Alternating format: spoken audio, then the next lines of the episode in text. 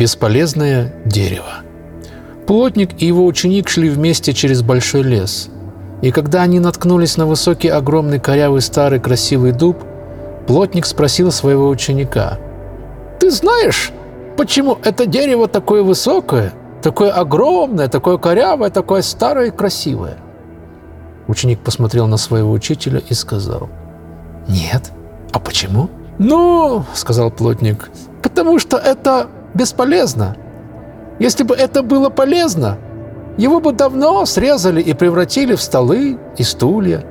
Но из-за того, что он бесполезен, он может вырасти таким высоким и таким красивым, что мы можем теперь наслаждаться в его тени и отдыхать. Мудрость говорит, если вы не используете свое время должным образом, вы бесполезны. Иисус говорит, приходи, проведи со мной какое-то бесполезное время. Если мы думаем о молитве с точки зрения его полезности для нас, что молитва сделает для нас? Какую духовную пользу мы получим? Какие прозрения мы обретем? Какое божественное присутствие мы можем почувствовать? Богу нелегко говорить с нами.